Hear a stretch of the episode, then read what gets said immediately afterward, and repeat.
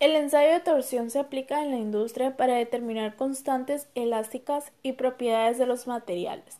También se puede aplicar este ensayo para medir la resistencia de soldaduras, uniones, adhesivos, etc.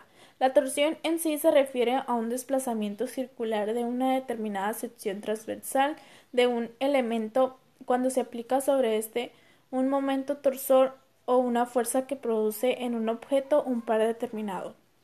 Por ejemplo, se fija un objeto cilíndrico de longitud determinada por un extremo y se aplica un par de fuerzas al otro extremo. La cantidad de vueltas que dé un extremo con respecto al otro es una medida de torsión.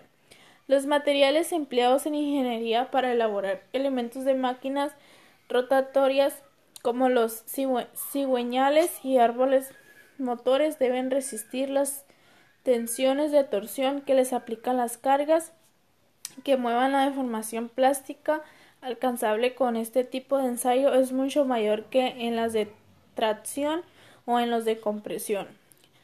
La obtención del diagrama de momento de torsor en función del ángulo de torsión para una probeta cilíndrica sometida a torsión es fundamental para determinar el módulo de rigidez al corte el esfuerzo cortante de proporcionalidad y el esfuerzo cortante de fluencia.